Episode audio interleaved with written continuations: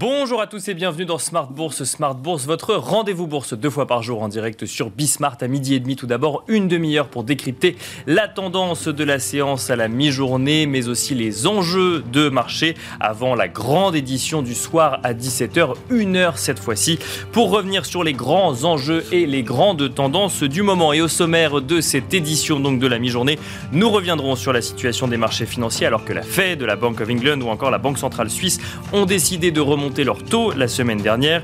Une situation qui alimente l'incertitude sur les marchés financiers avec notamment un CAC 40 qui a signé sa troisième semaine de baisse consécutive vendredi.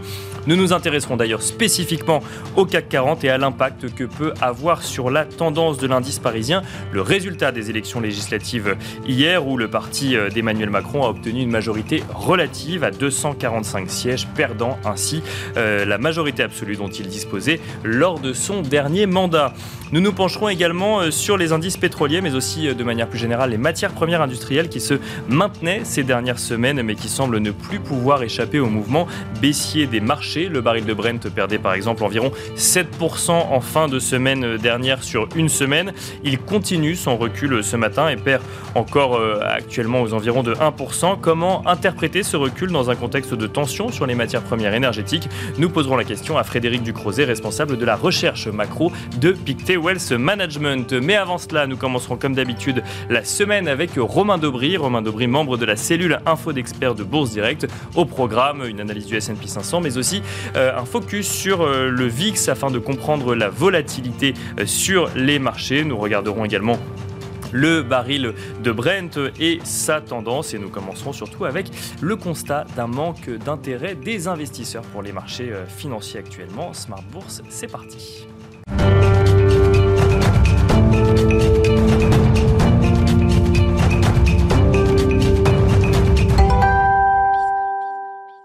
Nous commençons comme d'habitude avec le résumé complet des actualités boursières à la mi-journée. C'est Tendance Mon Ami proposé par Alix Nguyen.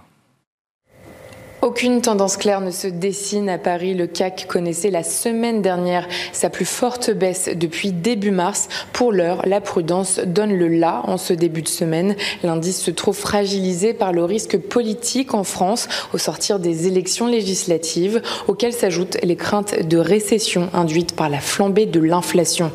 Les soutiens d'Emmanuel Macron n'ont obtenu qu'une majorité relative à l'Assemblée nationale.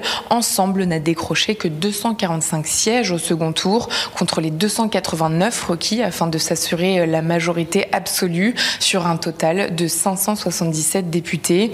La nouvelle Union populaire écologiste et solidaire a pour sa part remporté 135 sièges, devenant de ce fait la première force d'opposition. Et puis la surprise euh, vient des 89 sièges obtenus par le Rassemblement national. Sur le marché obligataire, le rendement de l'OAT française à 10 ans se tend. Aux États-Unis, on attend cette semaine l'audition semestrielle de Jérôme Powell sur la politique monétaire devant les deux chambres du Congrès, euh, mercredi et jeudi. Le gouverneur de la Fed, Christopher Waller, a déclaré qu'il soutiendra une hausse de 75 points de base euh, du taux des Fed Funds en juillet euh, si les prochains indicateurs économiques se révèlent conformes à ses attentes.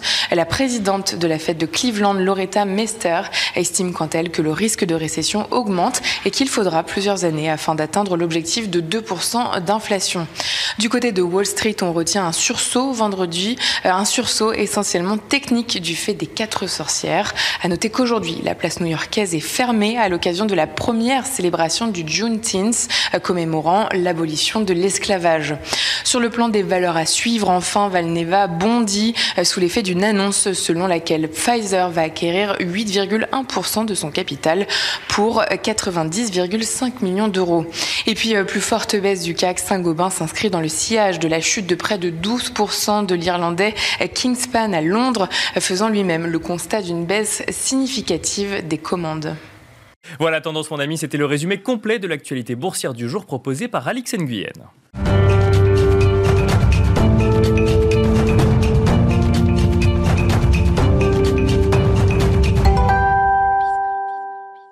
Et nous commençons à présent, comme tous les lundis, avec le plan de trading. Un plan de trading que nous faisons chaque semaine avec Romain Debry, membre de la cellule Info d'Experts chez Bourse Direct. Bonjour Romain Debry. Bonjour Nicolas. Bienvenue donc sur le plateau de, Smart Bourse. Et on va commencer euh, ensemble avec un constat que vous faites, un constat que vous, enfin, que vous faites effectivement. Euh, il y a un manque d'intérêt d'un certain nombre d'opérateurs boursiers actuellement sur les marchés effectivement, on, a, on avait une, euh, débuté, euh, détecté un intérêt baissier euh, depuis, depuis fin avril. je parle d'un intérêt spéculatif. Hein. La, baisse, on l'a détecté avant, bien entendu, mais d'un intérêt spéculatif baissier qui s'est renforcé contre 6700 points, 6500 points et 6300, 325, 350 points. donc en trois phases assez, assez nettes. Et on a clôturé donc l'échéance des marchés dérivés du mois de juin vendredi dernier dans une relative indifférence en tout cas, on a transféré une partie de l'intérêt vers le mois suivant, mais on constate que euh, globalement l'intérêt sur les marchés dérivés, que ce soit sur les options ou sur le futur, euh, est, euh, a baissé, a diminué de 15% à peu près, et est relativement bas. Sur les options, on entame normalement une échéance des marchés dérivés, même si c'est un mois peu important sur les marchés dérivés juillet. On entame une échéance avec 25 à 30 000 contrats d'options. Là, on est à à peine 23 000 contrats. Mhm. C'est-à-dire que il n'y a pas beaucoup de pas beaucoup d'intérêt, pas beaucoup de prise d'initiative que euh, on l'a vu d'ailleurs tout au long de la semaine dernière. Quel que soit le sens du marché, les volumes étaient un peu plus lourds à la baisse, mais ils étaient toujours un peu supérieurs à 3 milliards, pas beaucoup plus. Alors à l'exception de la journée de vendredi, euh, on a enregistré 7 milliards 3 de volume, ce qui est important, mais ce qui est relativement normal pour une journée technique, une journée d'échéance. Il y a des débouclements, il y a des arbitrages euh, qui se produisent pour l'échéance des, marchés dérivés, mais en dehors de ça, pas beaucoup d'intérêt, pas beaucoup de volume, donc une, un mouvement qui se passe de façon euh, régulière, lent, euh, avec un transfert d'intérêt donc quand même baissier, puisque on a eu euh, une, vingtaine de milliers de contrats qui euh, ont, été euh, transférés probablement des intérêts baissiers, mais, mais de l'intérêt qui, qu'on a laissé mourir aussi, qui a été, qui a été détruit. Donc on commence ce, ce, mois de, juillet sur les marchés dérivés avec un scénario assez ouvert, probablement une absence de liquidité, donc un risque de décalage. Hein. Ce, risque de liquidité est important. ça peut être décalage dans un sens comme dans l'autre, même si le sens prioritaire reste la baisse, même si on a assisté à des rebonds, ce serait des rebonds de bear market, il ne faut pas s'attendre à un mouvement important. Mais il y a un risque de ce côté-là. Ce qu'on note en revanche, c'est que les opérateurs sont couverts. Ils sont protégés. Euh, le ratio de couverture est important sur les, sur les niveaux actuels, euh, mais avec une petite position d'option. Donc, ça ralentit le, le, mouvement, euh, mais ça ne l'empêche pas. au contraire. Alors, si on veut détecter des zones d'intérêt sur les, sur les options, on a la zone 5007-5009 qui est, qui est un niveau de support important. On est en plein milieu euh, pour l'instant. Euh, sous 5007, on a un risque d'accélération assez marqué en direction de, euh, on va donner une zone 5003, 5005, on affinera après. et puis, on a un pivot qui se situe autour de 6100. Et puis après, des niveaux supérieurs que le marché n'a pas l'air d'envisager de, revoir ou de vouloir déborder, c'est 6002, 6004. même là, on, c'est le, semble être les seuils maximum haussiers qu'on envisage pour le mois de juillet, en tout cas dans l'immédiat. Alors ça, c'est pour euh, le CAC 40. On l'a dit, donc les volumes sont faibles. On a, euh, il y a eu une rupture hebdomadaire de support majeur donc euh, la semaine dernière. Si on regarde un peu plus précisément les graphiques, alors je vous propose de commencer peut-être par le S&P 500. Que nous dit la tendance après cette semaine particulière qu'on a connue sur les marchés financiers romains euh, mais le S&P 500, voilà, qui était un des plus, euh, enfin, qui est l'indice phare américain évidemment, euh, eh bien, on a ce gap que vous voyez très nettement, euh, donc hebdomadaire de la semaine dernière. On clôture sur un niveau intermédiaire, un niveau majeur important, au-delà de donc 3634 et sous les 38-20% de retracement de Fibonacci. C'était un niveau sur lequel on avait réagi au mois de mai, pour lequel on avait escompté un rebond, et là, on rompt, on ouvre un gap hebdomadaire lourd sur un niveau d'alerte majeure et on enfonce ces 38-20% de retracement. Donc, légitimement, la cible minimale, c'est 50%. Les 50% que vous voyez qui se situent aux alentours de 5308, je crois que c'est 50%, c'est exactement 3000. 3508, c'est pas la même chose. 3508 et, euh, et donc le, le retracement de 50% se situe à 3502. Si on cherche des figures, elle est très penchée, euh, mais on va, on va la surveiller quand même. Euh, eh bien, on a cette structure de retournement baissière euh, et dont, la cible pourrait se situer à 3368, un petit peu en dessous des 50% de retracement et dans, dans, une zone 50 à 61%, 80 de retracement de toute la hausse Covid. on dit que tous les mouvements boursiers sont retracés de 50 à 60%. On serait dans le cas assez, assez, assez caractéristique du, mouvement. Ça ne sont que des cibles. On cherche une, feuille de route. Mais vous voyez que pour invalider le mouvement baissier maintenant, on est très loin. Il faudra franchir 3764, puis les 38-20% de retracement. aller combler ce gap et repasser au-delà de 3992. ce ne sont évidemment pas des, des scénarios qu'on envisage tout de suite. Le mieux, ce serait une latéralisation du marché, mais pour l'instant, le biais reste baissier et probablement pour quelque temps compte tenu de ces éléments. Alors, il y a une, euh, un autre indice hein, qui, euh, qui, lui, semblait euh, bien résister, c'est donc le, pétrole et notamment le, baril de Brent. Mais là, on a vu la semaine dernière, alors, une légère baisse si on compare ça au mouvement de hausse de long terme qu'on a vu sur, sur le baril de Brent, mais on a perdu à peu près 7% la semaine dernière. Alors, graphiquement, qu'est-ce que ça donne, Romain Debris Eh bien, peut-être un, double sommet à, surveiller contre 125,10, qui était un niveau de résistance majeur. Et pour l'instant, tout ce qu'on peut en dire, c'est que c'est un trading range euh, mais un net coup d'arrêt quand même avec cette baisse qui est marquée.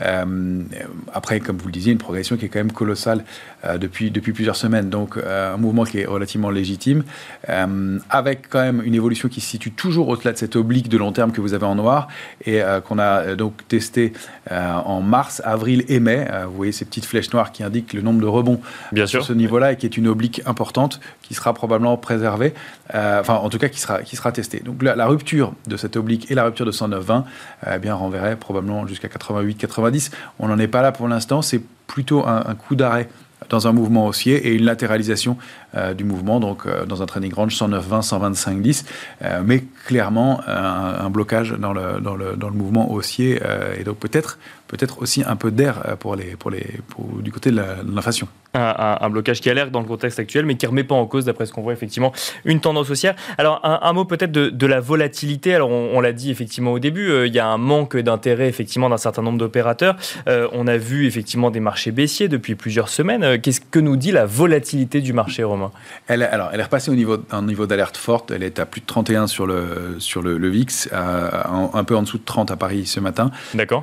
donc, compte tenu du, contexte et des, niveaux de baisse qu'on connaît sur les marchés, euh, alerte forte, c'est euh, c'est compréhensible, mais ça paraît presque pas beaucoup compte tenu du mouvement et de l'inertie.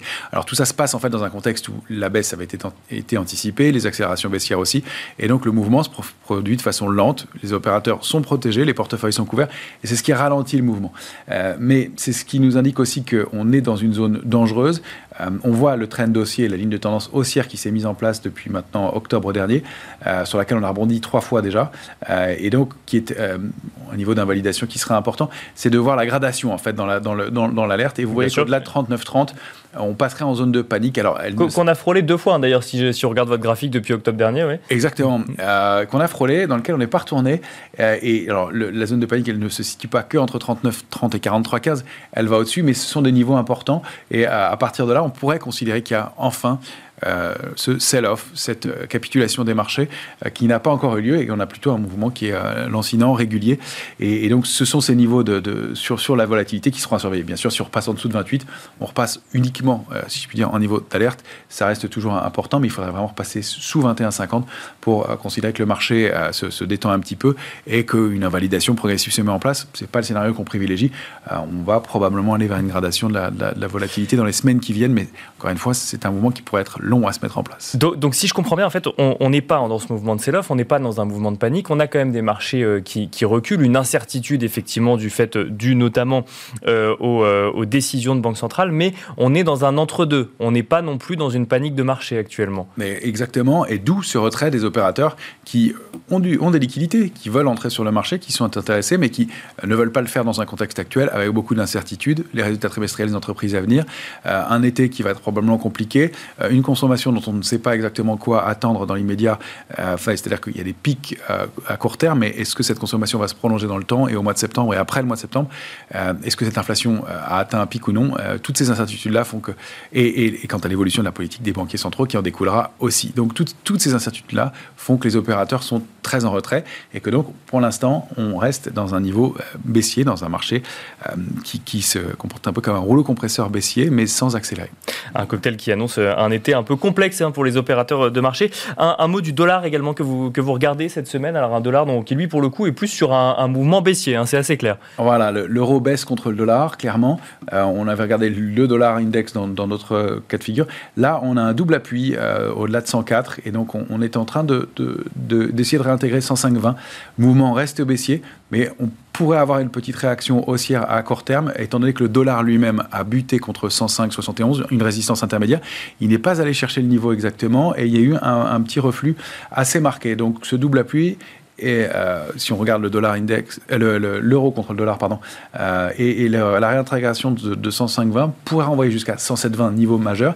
Et pourquoi pas essayer de sortir de ce canal baissier dans lequel on est intégré depuis plusieurs semaines maintenant pour aller chercher. Alors, on est sous des niveaux baissiers de long terme, des niveaux intermédiaires situés aux alentours de 108,80 l'invalidation du mouvement de baissier sur l'euro, elle serait au-delà de 11, 1,1104. Euh, On en est loin pour l'instant, ça n'est pas le scénario qu'on privilégie, mais peut-être une pause dans la baisse plus que, euh, plus que d'un retournement profond. Oui, si, si je comprends mal aujourd'hui sur l'euro-dollar, la question c'est est-ce qu'on est sur un, canal baissier de court terme ou une tendance de baisse de long terme et où est-ce qu'on est qu'on on accentue plus ou moins la baisse de, de l'euro face au dollar? Peut-être une pause dans la baisse à, court terme, mais pas, pas beaucoup plus dans, l'immédiat. Et, et l'Eurostox, alors euh, Romain Daubry, quel, quelle est votre vision Quels sont les points techniques finalement sur, euh, sur cet indice qui est l'Eurostox? Oui, voilà, une vision qui est assez similaire à ah celle des américains. on retrouve les, mêmes choses, la, photographie est, assez claire. Euh, on a réagi sur un niveau de support intermédiaire, 3432. Qui est un niveau euh, non loin duquel on avait réagi déjà euh, en, mars dernier euh, après l'annonce et le début du conflit en Ukraine. c'est un niveau qui pourrait permettre à l'indice de réagir ponctuellement.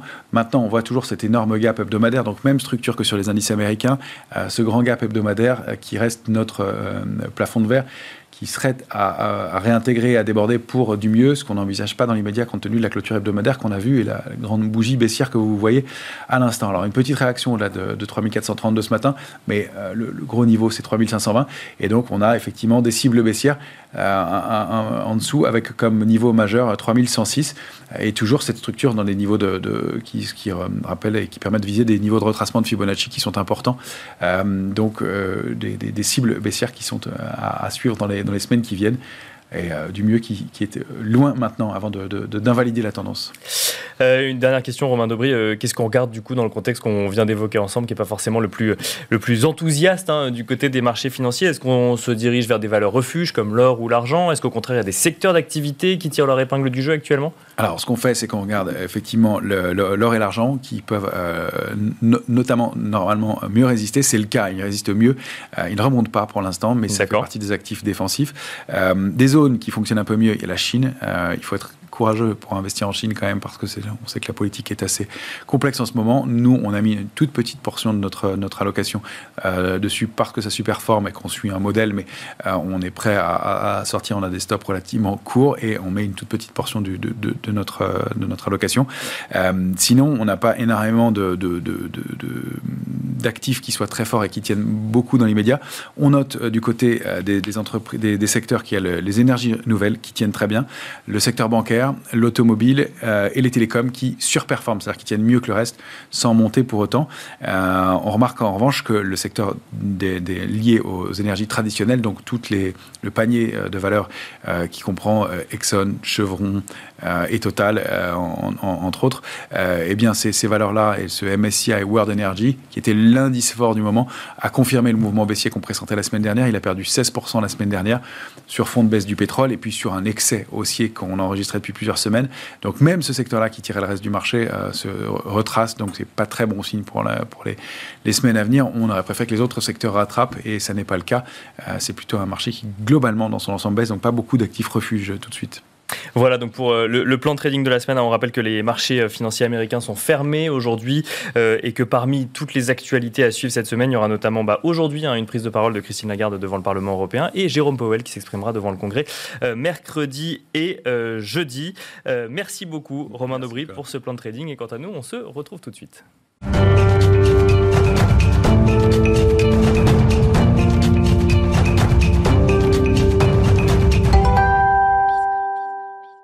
Et nous continuons donc Smart Bourse, cette fois-ci en duplex avec Frédéric Ducrozet, responsable de la recherche macro de Pictet Wealth Management. Bonjour Frédéric Ducrozet.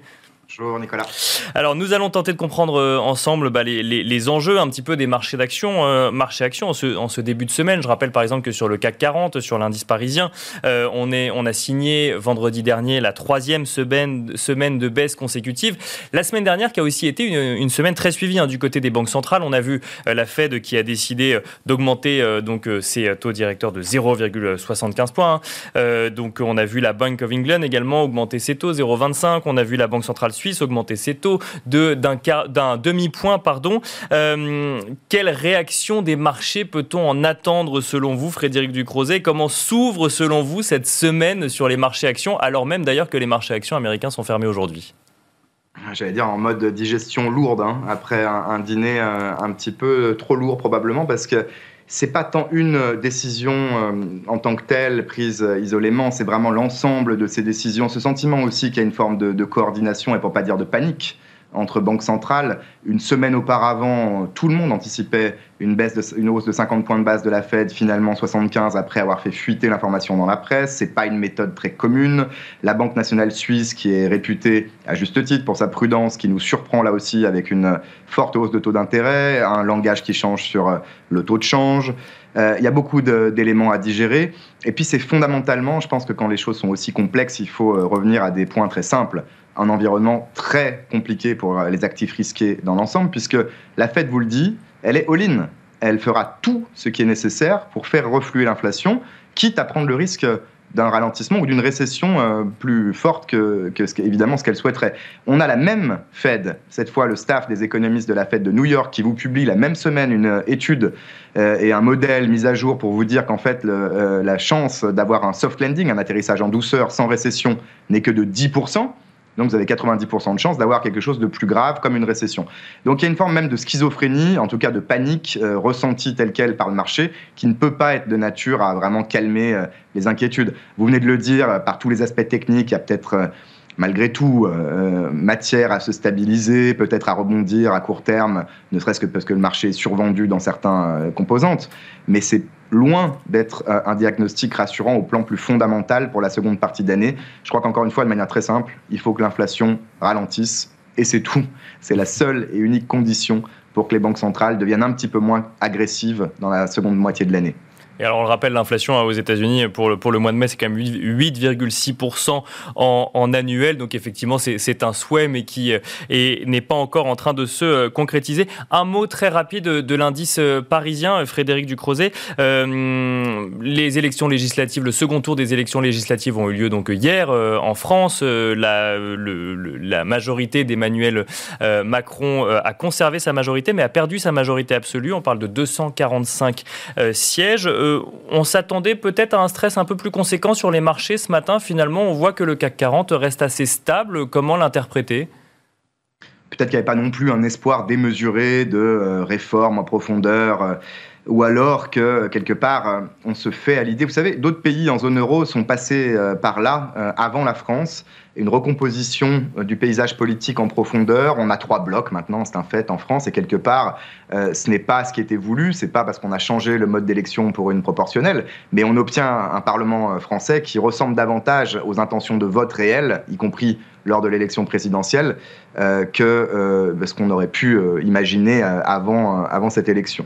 Est-ce que c'est une bonne ou mauvaise chose? En tout cas, le marché se dit que, certes, le potentiel de nouvelles réformes structurelles est, moindre. Je pense pas que il y avait un espoir ou une anticipation, encore une fois, démesurée avant l'élection, mais qu'on peut imaginer eh ben, au cas par cas, soit avec euh, la France qui potentiellement euh, découvre une culture de la coalition, ou en tout cas au cas par cas, de manière ad hoc, certaines réformes, certaines mesures approuvées, notamment euh, par LR ou d'autres éléments du nouveau Parlement. C'est certainement pas une bonne nouvelle pour le président, c'est certainement pas une bonne nouvelle en termes de stabilité politique pour les cinq prochaines années, mais je crois que c'est malgré tout peut-être un moment par lequel il fallait passer quelque part, encore une fois, dans d'autres pays en Europe. On est passé par là, on recompose l'échiquier politique aussi en fonction euh, bah, d'intentions de vote et de préoccupations dans la population qui ont changé.